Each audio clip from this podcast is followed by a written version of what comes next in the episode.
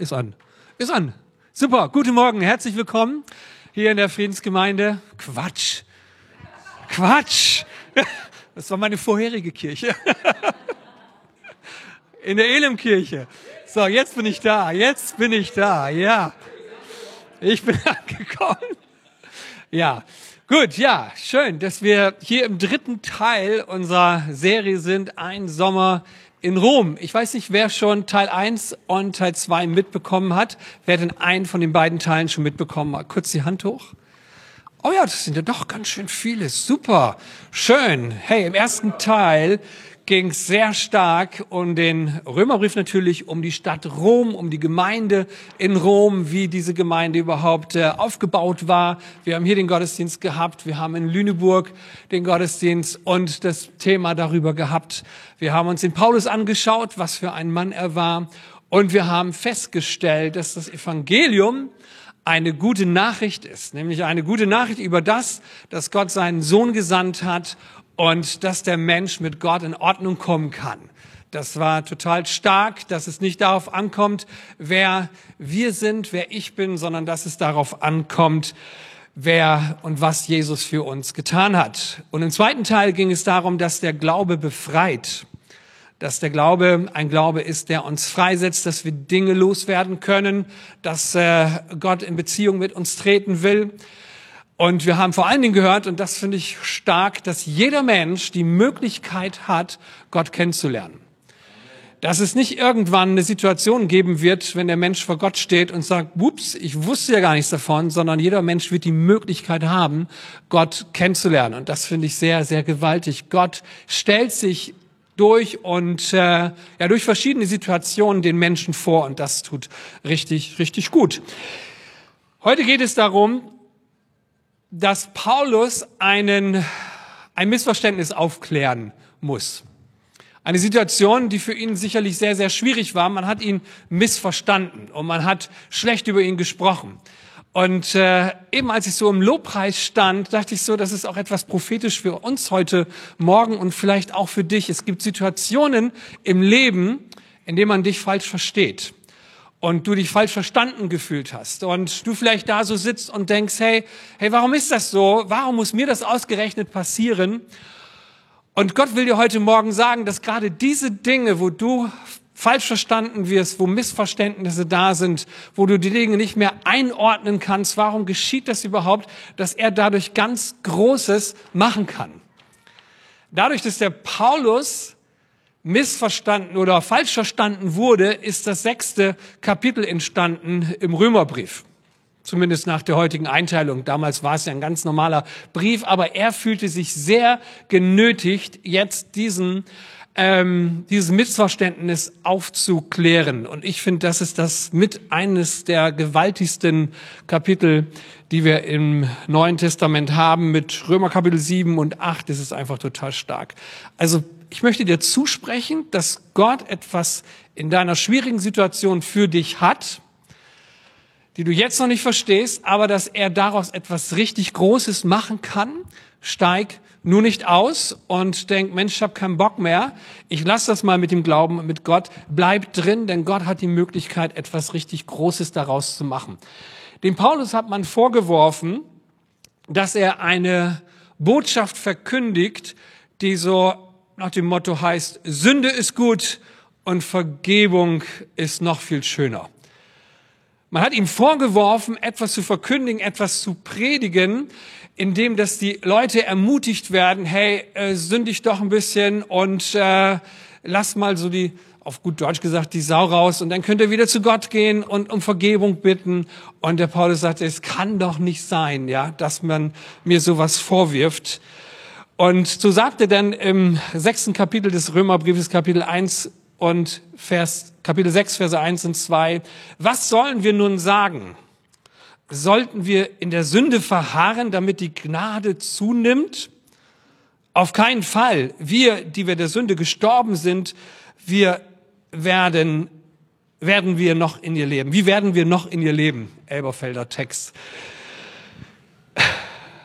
Also ich brauche mal Gebet, glaube ich, dass ich mich mal wieder sammle, ja. Ich bete nochmal. für die Situation jetzt und für die Predigt. Jesus, wir danken dir, dass du hier bist und dass du der Gott bist, der hineinspricht durch deinen guten Heiligen Geist heute Morgen zu uns.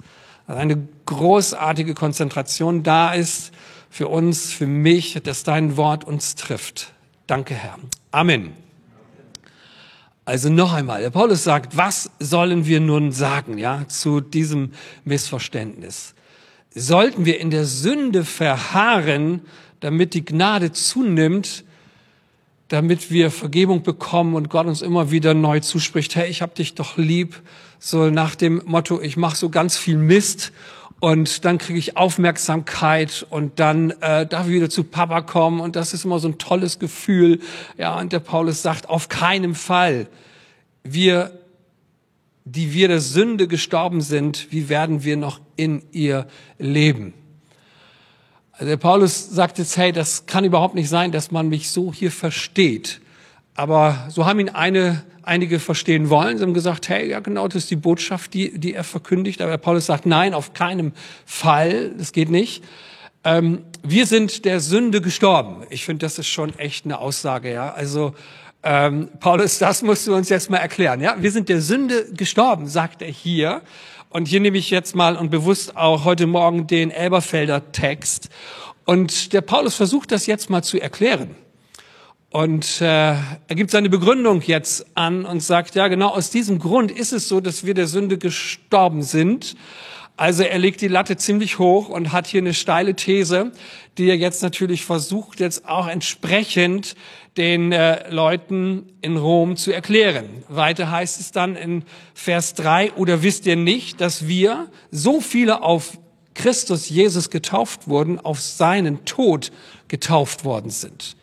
Also er sagt jetzt, hey, in eurem Leben ist etwas passiert, all die ihr an Jesus glaubt, für euch gilt die Botschaft, ihr seid der Sünde gestorben, also ihr seid dem falschen Verhalten gegenüber Gott seid ihr gestorben. Und es liegt daran, dass ihr, die ihr auf Jesus getauft worden seid, auf seinen Tod getauft worden seid. Und er führt es weiter hinaus und er sagt, Vers 4 und 5, so sind wir nun mit ihm begraben durch die Taufe in den Tod, damit wie Christus aus den Toten auferweckt worden ist durch die Herrlichkeit des Vaters, so auch wir in Neuheit des Lebens wandeln. Also er sagt jetzt, so ganz einfach, hey, ihr lieben Christen in Rom, ihr seid nicht nur gläubig an Jesus geworden, sondern ihr habt euch auch taufen lassen. Und in der Taufe ist etwas passiert, denn da, wo du als Täufling im Wasser standest, bist du ja quasi eingetaucht worden, untergetaucht worden in das Wasser. Wir sprechen hier natürlich von einer Glaubenstaufe, von einer Erwachsenentaufe, von der Taufe, wie sie in der Bibel steht. Wer sich taufen ließ, der ging ins Wasser. Es stand jemand dabei, der ihn taufte. Der Täufling wurde genommen. Es wurde kurz gebetet, so wie wir das hier auch kennen. Und dann wurde er quasi ins Wasser ähm, gelassen, untergetaucht. Und der Paulus sagt, in dem Moment, wo du untergetaucht wirst, wirst du in den Tod von Jesus getaucht.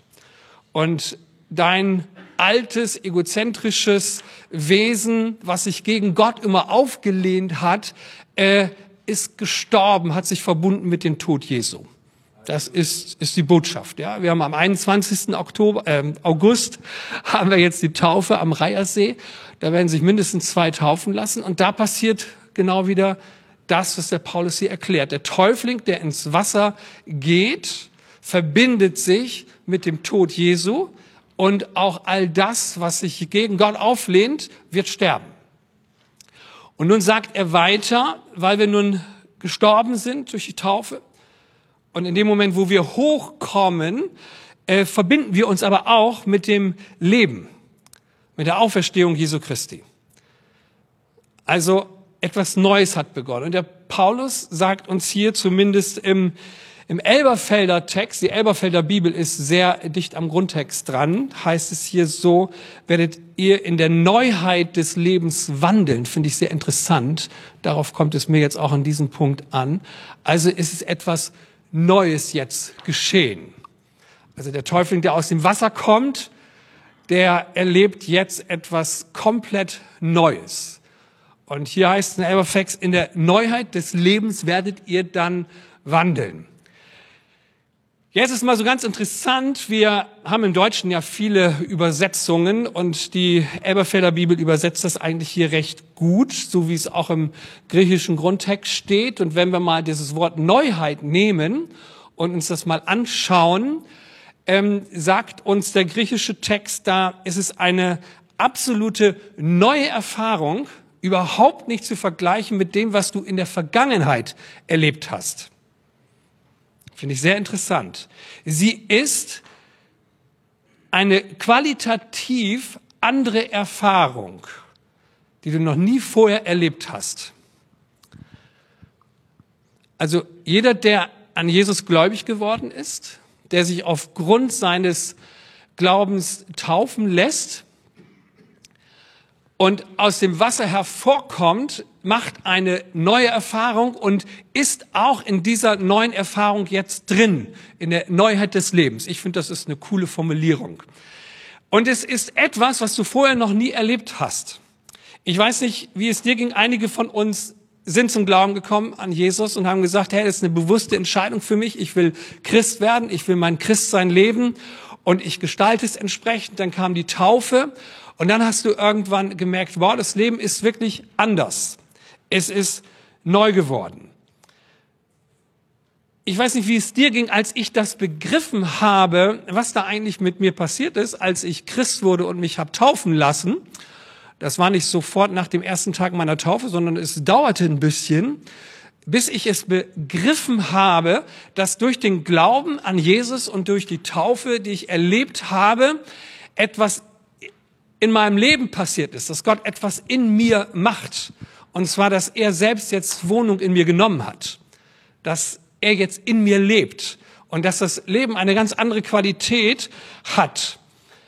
Und das durfte ich dann, dann erfahren, dass in den Situationen, in, Lebens, in den Lebenssituationen, wo ich gedacht habe, das eine wie das andere kann ich nicht, aber als ich dann erkannte, dass Jesus durch den Glauben und die Taufe in mir lebt, durfte ich etwas entdecken, was für mich absolut neu war. Also das eine, was ich nicht kann, kann aber dann Jesus in mir. Und so wurde dann ganz schnell einer meiner Lieblingsverse, der Vers aus Psalm 18, Vers 30, schon ein paar Mal erwähnt, mit meinem Gott kann ich über Mauern springen.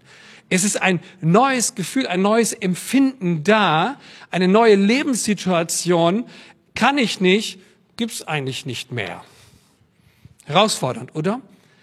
Wenn wir uns nicht auf uns konzentrieren, sondern auf das konzentrieren, was, was Gott jetzt in dem Gläubigen gemacht hat, es ist etwas Neues passiert. Und der Paulus führt das weiter und weiter aus. Er sagt, es ist, das Leben ist neu geworden. Und sowas hast du vorher noch nie erfahren. Das ist wirklich jetzt eine neue Tatsache. Und so kann er quasi auch diese steile These mehr, mehr vertreten, dass er sagt, hey, und ihr seid der Sünde gestorben. Was das nachher im Einzelnen heißt, werden wir uns noch anschauen. Also, es heißt, es ist auch eine ganz neue Identität in dein Leben hineingekommen.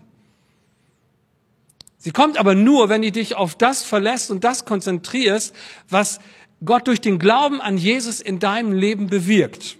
Amen. Wenn ich weiterhin auf mich schaue, da stelle ich Angst fest, da stelle ich Verzweiflung fest, da stelle ich Hoffnungslosigkeit fest, da stelle ich dieses und jenes fest, was ich nicht alles kann. Aber wenn ich auf den schaue, der nicht nur im Himmel zur Rechten Gottes sitzt, sondern der auch in mir selbst lebt, dann stelle ich auf mal fest, ich habe eine neue Identität bekommen. Ich will nicht mehr sagen, ich kann dies nicht und ich kann das nicht und ich will nicht mehr sagen, ich habe Angst und ich traue mir das nicht zu, ähm, ich mag das nicht und mag dieses nicht. Nein, ich will auf den schauen, der mir sagt, hey, mach es, ich bin bei dir.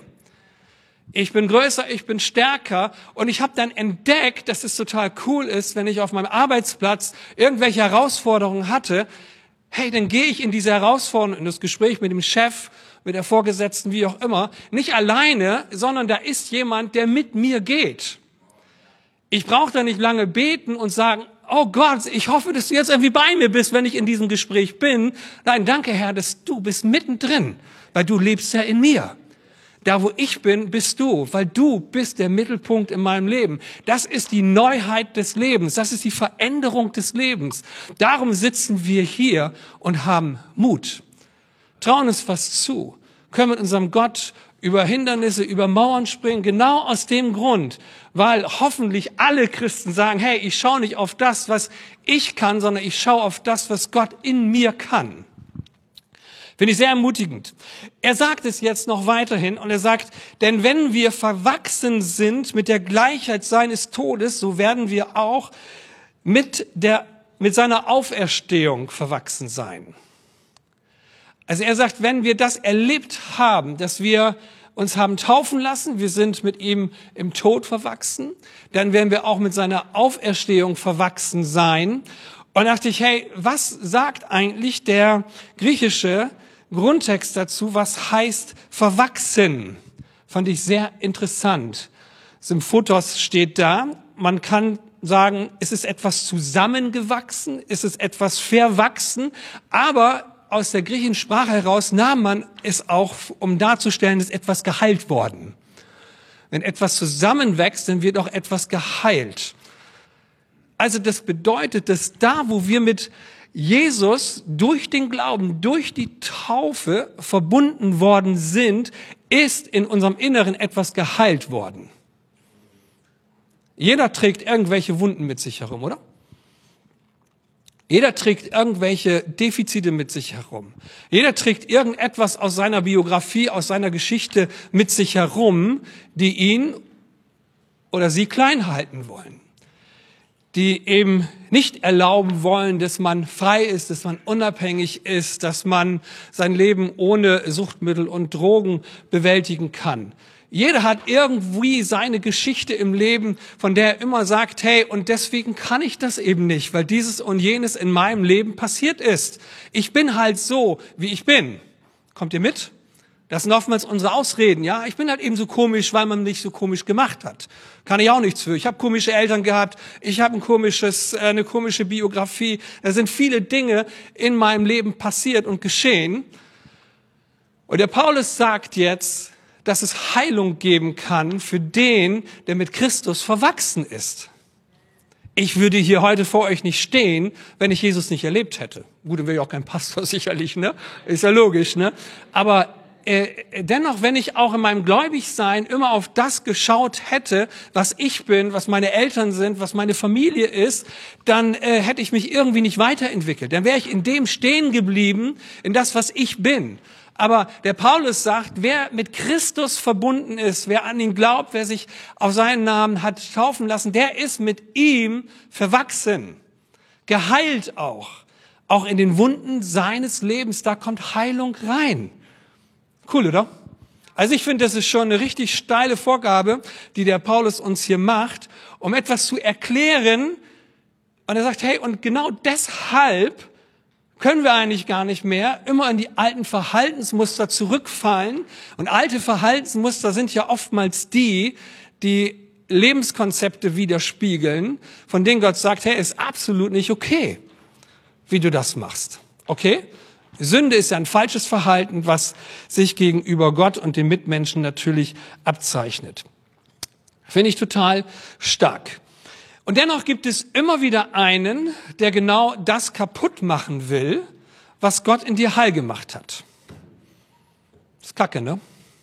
Da gibt es immer wieder einen, der genau das kaputt machen will, was Gott heil gemacht hat. Wir leben in einer gefallenen Schöpfung, sagt uns die Bibel. Ja, wir leben in einer Welt, wo immer jemand ist, der all das, was Gott an guten Dingen geschaffen hat, zerstören will. Das merken wir schon. Also ich habe mit meiner Frau heute Morgen noch gesprochen, ja. Also wir haben ja nun schon viele, viele, viele Kinder im Kindergarten gehabt, aktuell auch noch. Ähm, auch die Enkelkinder. Ich glaube, ich habe, ich glaube, wir haben auch noch mal so drüber gesprochen. Es gab noch nie eine Kindergartenphase, wo eins unserer Kinder drin war, wo nicht irgendjemand da war, der Stress gemacht hat oder der das kaputt gemacht hat, was die anderen aufgebaut haben, oder? Also uns geht's auf jeden Fall so. Da ist immer jemand. Da ist immer jemand, der anfängt, das kaputt zu machen, was andere aufgebaut haben, was andere kreiert haben. Und wenn nicht, ist da jemand, der Stress macht. Das fängt im Kindergarten an und hört auf der Weltbühne unserer Politik auf. Da ist immer jemand, der ärgern muss. Da ist immer jemand, der irgendeinen Krieg anzetteln muss. Da ist immer jemand, der etwas kaputt machen muss. Und ich glaube, es gibt in der ganzen Menschheitsgeschichte nicht eine Zeitepisode, äh, Zeitphase, in der es keinen Krieg gab, in der es keinen Ärger gab. Es ist immer jemand da. Wir leben in einer Schöpfung, die gefallen ist, die kaputt ist, wo immer jemand da ist, der etwas kaputt machen will.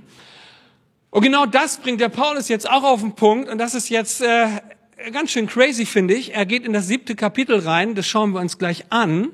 Und da fangen sich die Theologen an zu streiten. Ja, nicht zu streiten, aber sie lassen sich auch heutzutage, lässt man sich ja stehen mit den unterschiedlichen Meinungen. Und der, der Paulus berichtet uns, äh, wie das Leben aussieht, wenn man mit der Sünde zu kämpfen hat. Im sechsten Kapitel sagt er uns ja, die Sünde, der Sünde seid ihr gestorben. Und jetzt greift er das nochmal auf und beschreibt, wie das Leben eigentlich aussieht. Denn wir wissen ja alle, dass wir alle noch sündigen können, oder? Wer hat in den letzten 24, 48 Stunden gedanklich, mit Taten, mit Worten nicht gesündigt?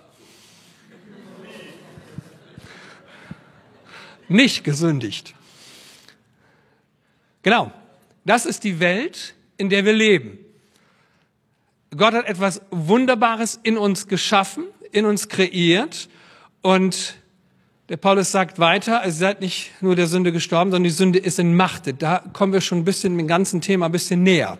Also es ist einer in unserem Leben, der immer wieder das kaputt machen will, was Gott gemacht hat. Und nun beschreibt Paulus eine Lebenssituation, und die einen meinen, ja, da beschreibt der Paulus sich, als er noch kein Christ war. Da war er noch Jude. Da hatte er noch sehr viel mit dem Gesetz zu tun und so, ne? Und die anderen sagen, nein, nein, das kann schon sein, dass Paulus da eine Situation beschreibt, als er schon, schon Christ ist. Er beschreibt aber die Situation so, dass er sagt, er hat mit der Sünde echt zu kämpfen. Und ich meine, er beschreibt eine Situation aus seinem Leben, ob das nun vor dem war, dass er Christ wurde oder in seinem Christsein schon war. Was er auf jeden Fall beschreibt, ist, dass er in Konflikte reinkommt und nicht auf Jesus schaut in diesen Konflikten. Und ich möchte euch da einen Satz vorlesen aus dem siebten Kapitel. Das ist dann der neunzehnte Vers und auch der zwanzigste. Denn das Gute, das ich will, übe ich nicht aus, sondern das Böse, das ich nicht will, das tue ich. Schon krass, oder? Noch einmal, denn das Gute, das ich will, übe ich nicht aus, sondern das Böse, das ich nicht will, das tue ich. Wenn ich aber das, was ich nicht will, ausübe, so verbringe nicht ich es mehr, sondern die in mir wohnende Sünde. Schon sehr krass. Eine Situation, die wir vielleicht gut kennen, ja. Wir sind in Situationen und äh, Lebensphasen, wo wir eigentlich ganz genau wissen, okay, was sich gehört zu tun. Wir wissen um das Gute, dass wir es tun sollen und entdecken und erleben uns immer wieder dabei, wie wir nicht das Gute tun, sondern das Böse tun. Und wir fragen uns, hey, wie, wie, wie kann das denn sein, ja? Wie kann das sein, dass das immer wieder geschieht?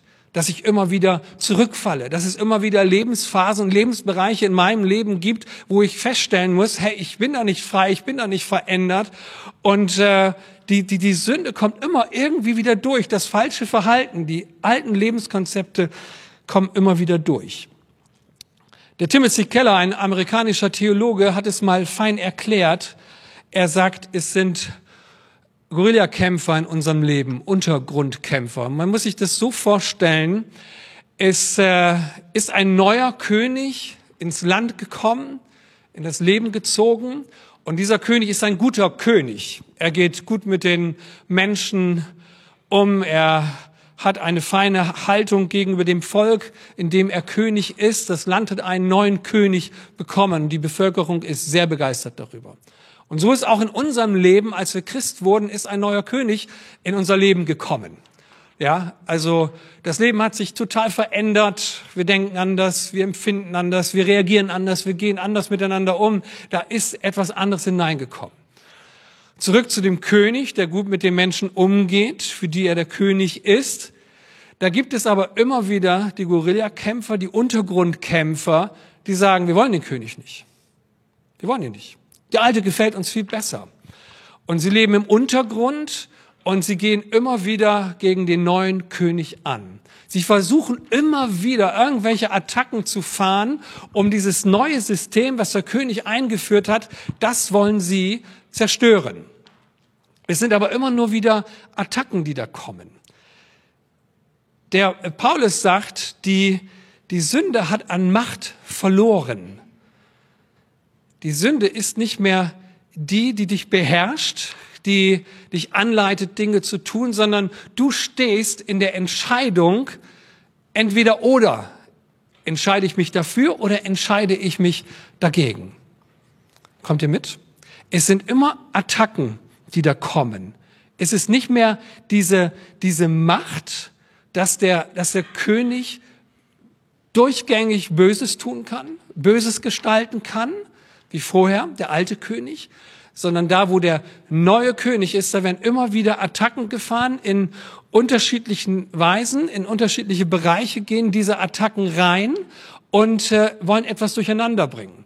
Das, das bedeutet, dass vielleicht 80, 90 Prozent in deinem Leben total verändert sind. Und du sagst, es ist total cool, das Leben mit Jesus. Ich glaube an ihn, ich habe mich taufen lassen, da ist so viel Veränderung reingekommen. Aber da gibt es noch so ein, zwei Lebensbereiche, wo immer wieder diese Attacken kommen, wo man dich angreift, in alte Lebensmuster zu fallen. Kennen wir alle, oder? Und es sind häufig eben immer die gleichen.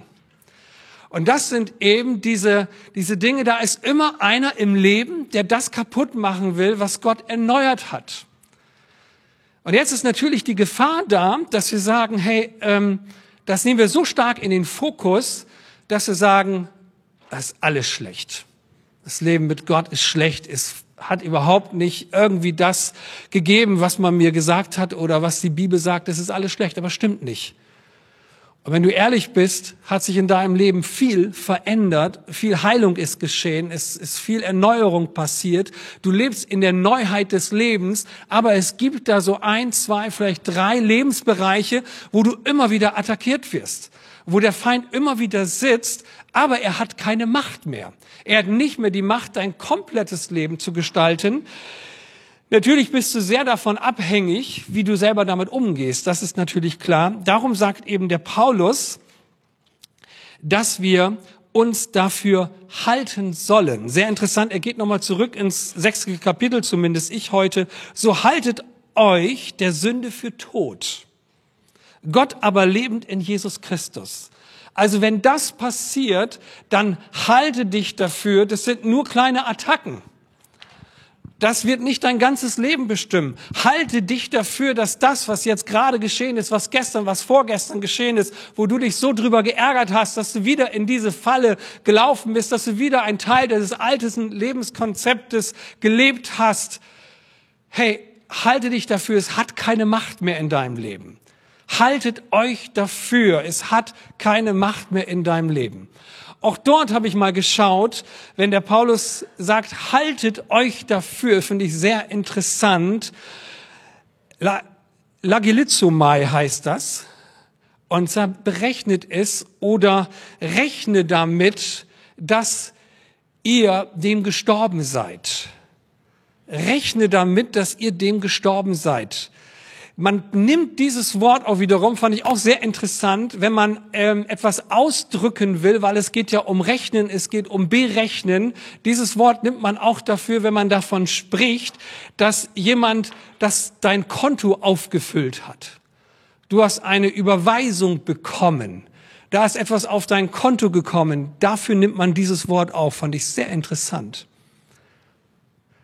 Und wenn da so drüber nachdenkt und betet, wenn der Paulus sagt, haltet euch dafür, dass ihr der Sünde gestorben seid, dass das keine Macht mehr in eurem Leben hat, dann dürfen wir auch hier an dieser Stelle weitergehen und übersetzen, ähm, halte dich dafür, dass dein Lebenskonto in diesem Lebensbereich gefüllt ist.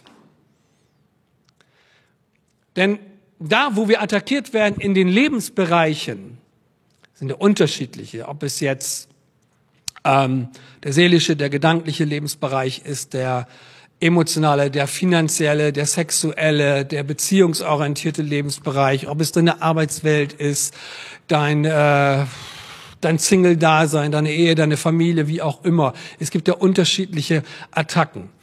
Und äh, nimm jetzt einfach mal diesen Bereich, von dem du weißt, hey, da werde ich am häufigsten attackiert. Da sind diese Untergrundkämpfer, die nicht das Neue, was Gott geschaffen hat in meinem Leben, die wollen das kaputt machen. Und äh, wenn du über diesen Lebensbereich nachdenkst, dann ist doch Folgendes. Ja, da bin ich halt schwach.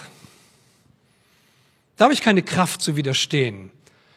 Wenn das passiert, dann, dann kann ich mich nicht anders verhalten. So definierst du doch eigentlich deinen Lebensbereich.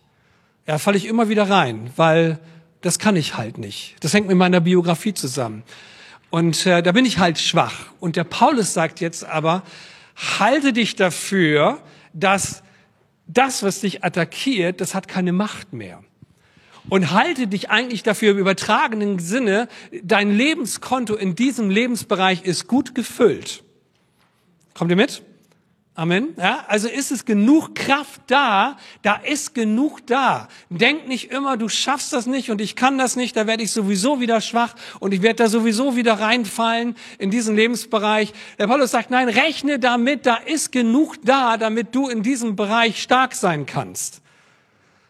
Kommt ihr mit? Gib mir mal ein kurzes Amen, das verstehe ich. Ja? Das finde ich nämlich so wichtig, weil wir denken immer, hey, da wird sich eh nichts mehr verändern. Und wenn wir Jahrzehnte schon Christ sind, dann haben wir uns damit abgefunden.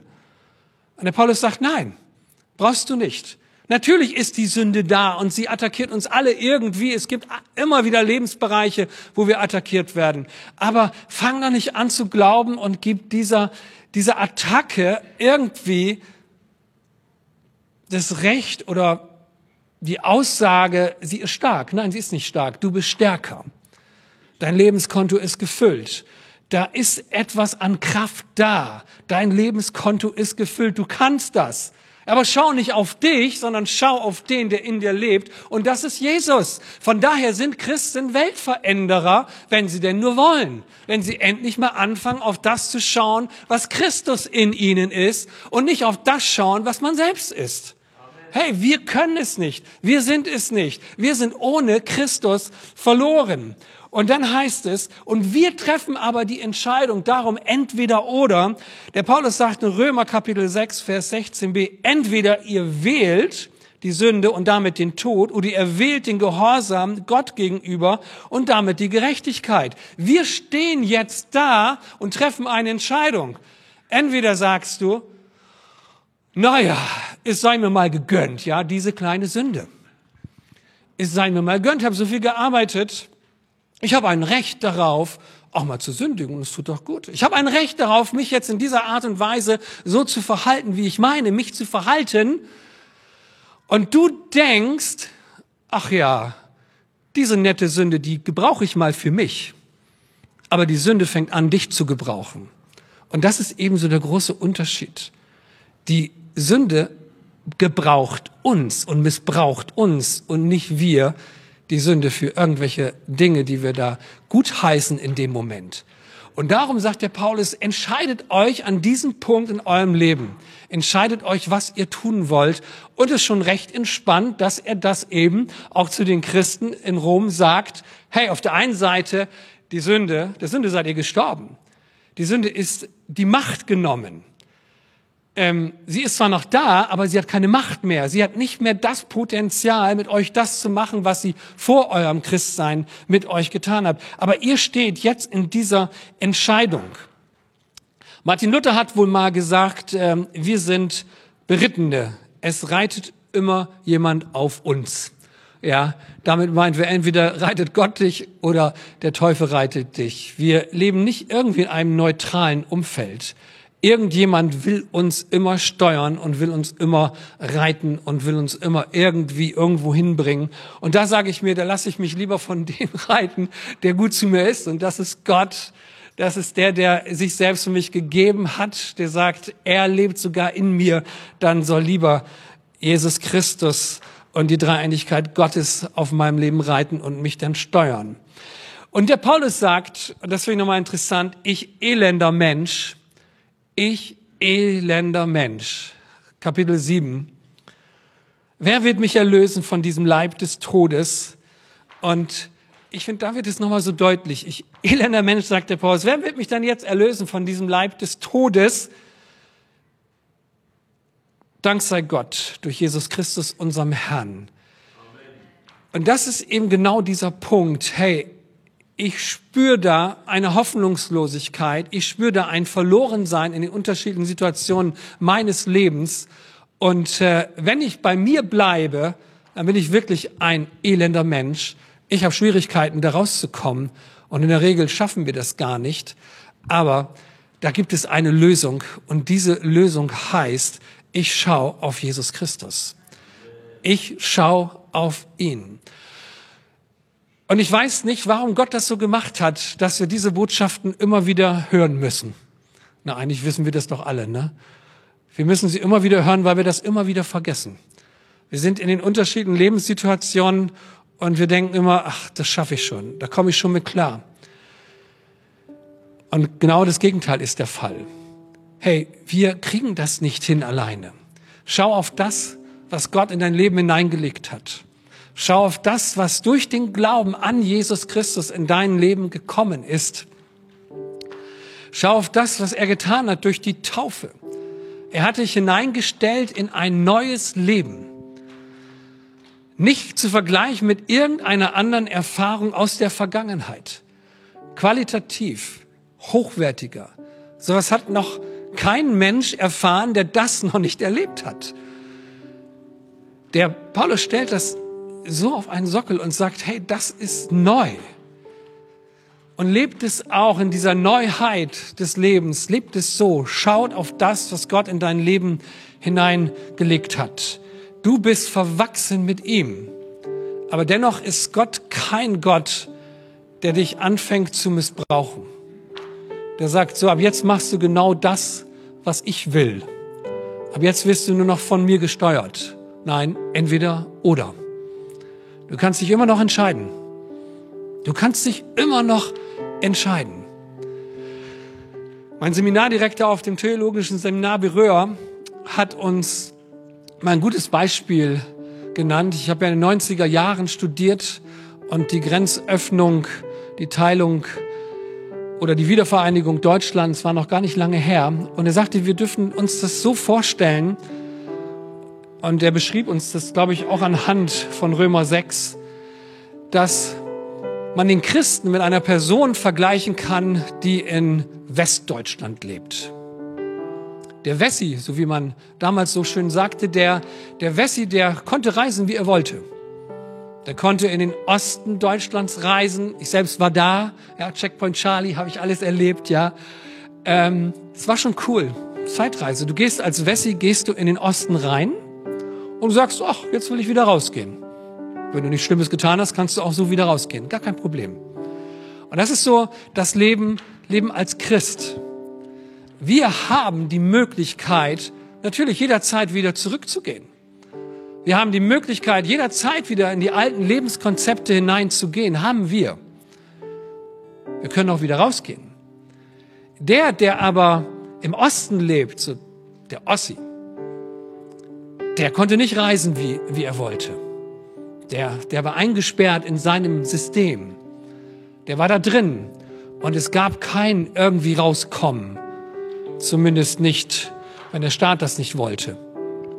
Und so ist das Leben, bevor wir Christ wurden. Wir waren in einem Lebenskonzept drin, eingesperrt, einige mehr, andere weniger. Einige von uns waren vielleicht gefangen in verschiedenen Dingen und sie sind Christ geworden und sind frei geworden.